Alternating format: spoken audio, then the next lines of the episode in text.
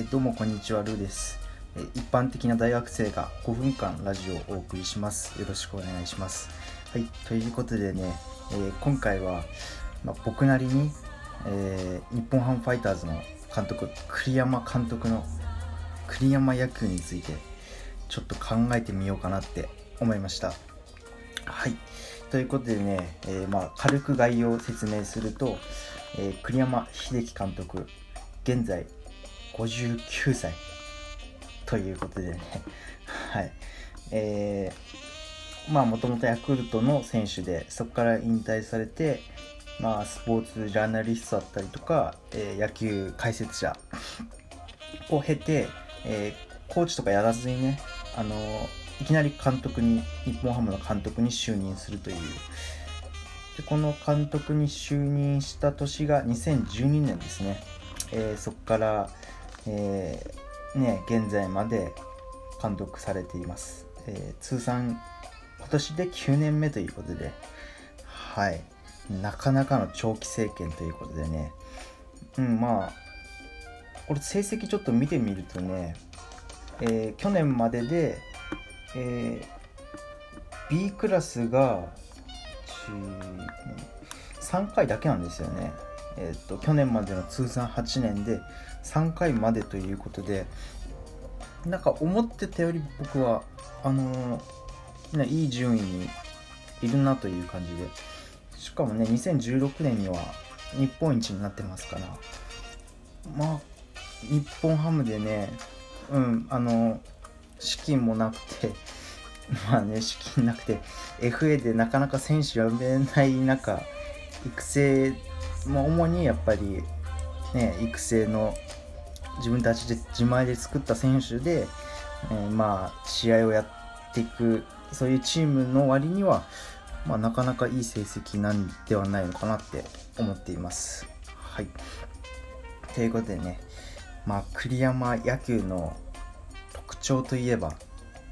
やっぱりサプライズに満ちた、え出場選手の出場だったりとか選手起用じゃないかなって思いますね。まあ代表的なので言えばやっぱ大谷翔平選手の二刀流のプロジェクトだったりですとかまあね、うん、いろんな選手をいろんなポジションに使わせたいだとか、えーね、清宮選手を高卒1年目でもうすぐ使ったりですとかねあの僕ね一ファンとして見てても本当に楽しい野球というかね本当に見てて応援しがいがあるこれぞエンターテインメントみたいな感じの試合をやってくれるしドラフトもやってくれるんでまあ本当にファンとしては応援しがいがある楽しいチームになってるんじゃないかなとまあ僕は思っています。はい。でですねまあ僕なりにあの栗山野球の栗山野球っていうのかな？栗山監督になってからの日本ハムの欠点をまあ軽く紹介しようと思うんですけどそれはまあ第一に守備ですね。特に内野。内野の守備がうんいまいちうまくならないというかうん。やっぱ中島選手もまあもちろん守備うまいんですけどシーズンに何回かね大事なところでミスしちゃったりとかあるし石井選手もそうですし、うん、だからその守備の名手っていうのがそうですね梨田監督から栗山監督になって以降なかなかね外野はいいんですけど内野手がなかなか育たないっていうまあそれはコーチとの兼ね合いとかね練習の仕方とかいろいろあると思うんですけどそこが顕著に出てるんじゃないんですかね。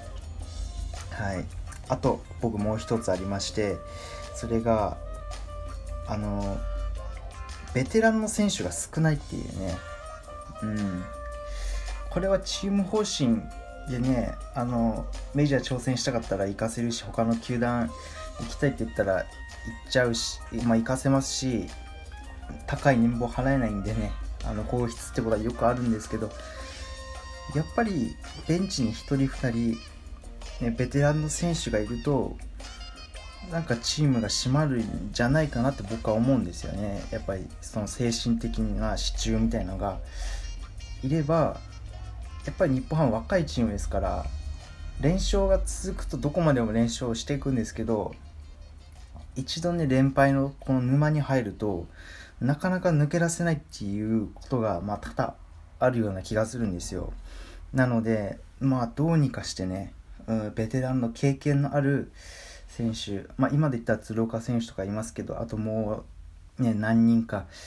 いればチームの雰囲気も少し変わるんじゃないかなと思っています。はいということで、えー、まあね、じゃあ最後今後の栗山野球についてなんですけど、まあ、僕はあのね本当に栗山監督、まあ、さっき欠点とか言いましたけどあの栗山監督の野球がすごい好きです。なので、えー、まあ、今年9年目になるんですけどもうずっとやっててもいいんじゃないかなみたいな感じです。僕からしたら。ずっとやっててほしいしまあそうですね、えー、まあ今元ね日本ハムファイターズの稲葉選手が WBC の監督、えー、まあ、日本代表の監督をやっているんで